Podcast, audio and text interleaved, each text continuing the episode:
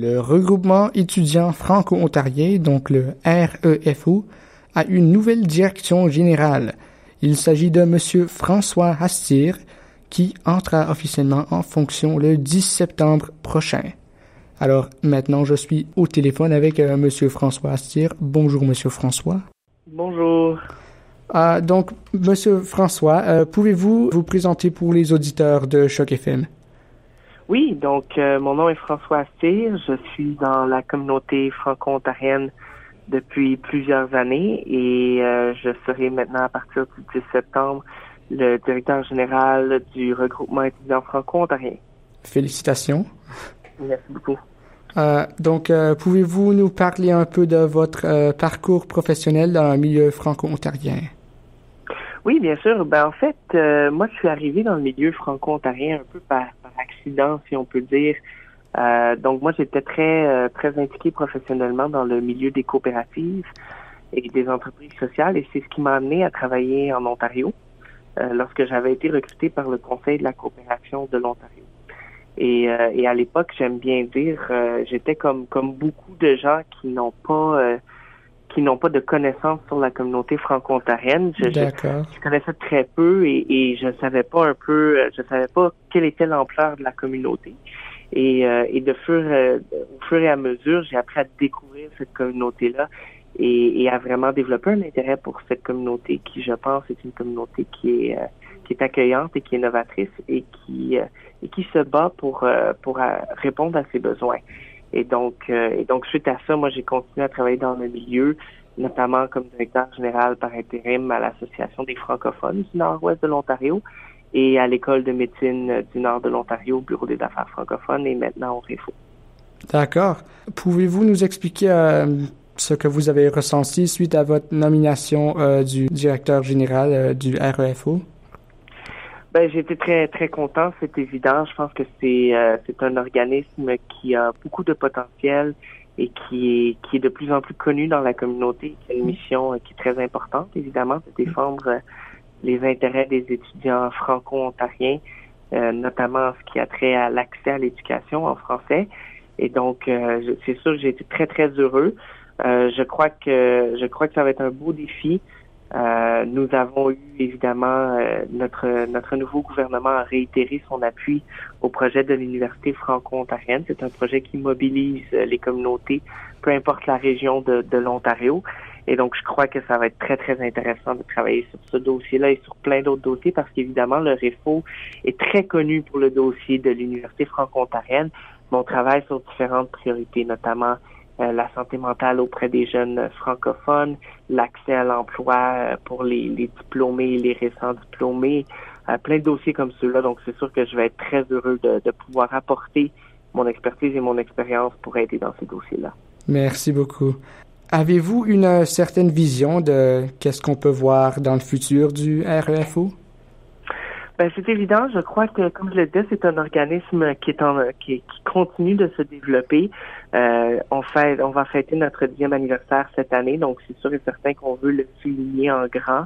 Et évidemment, on veut, on veut travailler de près avec euh, avec le gouvernement et avec tous les partis confondus pour s'assurer que le projet de l'université franco-ontarienne voit le jour, d'une part, mais aussi pour s'assurer que ce projet-là puisse répondre réellement aux besoins des communautés.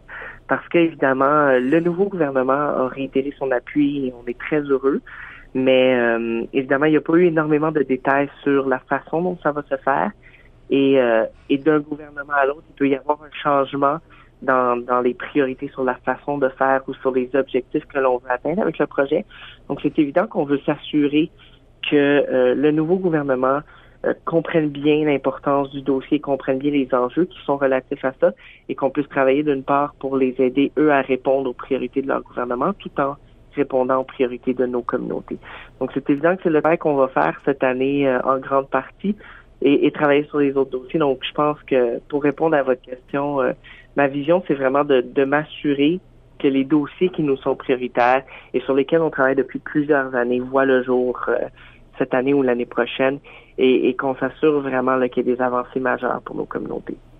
J'ai oublié euh, cette question au début, mais euh, pouvez-vous expliquer euh, aux auditeurs ce que le REFO fait? Oui, bien sûr. En fait, le, le, le REFO, c'est le regroupement étudiant franco-ontarien. Donc, on est un organisme porte-parole pour tous les étudiants franco-ontariens qui sont dans des institutions bilingues ou francophones en Ontario. Donc, il y a 11 institutions au niveau collégial et universitaire qui font partie de notre mandat. Et on travaille sur plusieurs enjeux, comme je le disais tout à l'heure.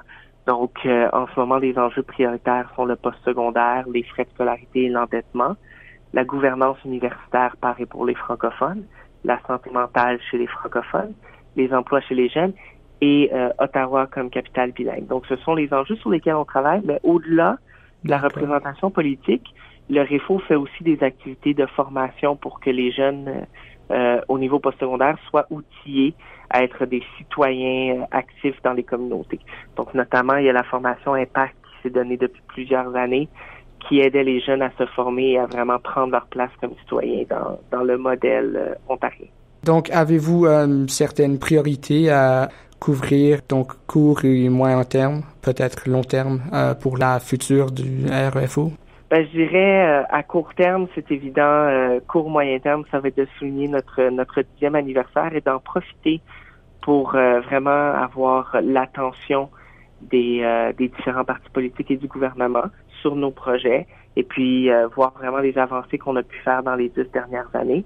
Et puis, euh, je dirais à moyen long terme, ben, comme je le disais tout à l'heure, ce sont vraiment les enjeux qu'on a soulevés euh, et, notamment l'Université de l'Ontario français. C'est un très gros projet et c'est un projet qui, je pense, peut être un, un, succès énorme pour nos communautés, mais qui peut apporter des défis également dans la façon dont il a été dont il a été annoncé. Euh, c'est évident qu'on répond à certains besoins, mais ça ne suit pas exactement les recommandations que nous avions faites et qui étaient ressorties des États généraux mm. euh, sur, sur l'accès à l'éducation postsecondaire. Donc, c'est tous des dossiers qu'on doit travailler de très, très près. Avez-vous un certain regard sur l'avenir de la francophonie euh, en général en Ontario? Oui, ben je pense que c'est c'est un avenir qui est positif. Euh, évidemment, on a on, a des, des, gens qui nous disent que le, le, français recule en Ontario. Il faut faire attention. Oui. Euh, je me cache pas qu'il y a des enjeux importants. L'immigration en est un. Euh, on s'est mis des cibles en immigration francophone qu'on n'a pas encore atteint. Et puis, euh, et puis ça, ça joue sur le, le, poids démographique des francophones. Mais au-delà de ça, je pense que on a une vitalité auprès de nos communautés, puis on a toujours un, un désir de, de, de, représenter nos besoins et de, de, se battre pour nos besoins. Et je pense que c'est particulièrement vrai auprès des auprès des jeunes, euh, que ce soit au niveau euh, postsecondaire ou même plus jeunes. On a des jeunes très très très engagés et qui connaissent les dossiers et qui veulent aller de l'avant et qui veulent que leur communauté rayonne. Donc je pense que pour ça, euh, on peut se dire que l'avenir peut être positif. D'accord, merci beaucoup. Euh, donc, avez-vous un mot de fin pour les auditeurs de Choc FM? Ben simplement vous vous remercier euh, d'être à l'écoute de, de Choc FM, qui est une radio francophone et locale. C'est important de, de, le souligner, de supporter. Et puis euh, à tous les gens qui seraient intéressés par nos dossiers ou euh, à tous les jeunes qui sont intéressés à s'impliquer, qui sont au niveau postsecondaire, je vous invite à nous contacter. Ça va nous faire plaisir de travailler avec vous. Ah, et une autre question, comment est-ce qu'on peut vous contacter ou contacter le REFO? Oui, bien en fait, euh, notre site internet, c'est www.refo.ca. Donc très facile à se souvenir. On est aussi euh, également présent sur les médias sociaux. Et quand vous allez sur notre site, vous pouvez voir les différents enjeux sur lesquels on s'est positionné, euh, nos communiqués, ce que l'on sort dans les médias, les différentes actions qu'on a faites, les formations. Évidemment, les, les étudiants peuvent s'abonner également à notre infolette pour avoir des informations en continu.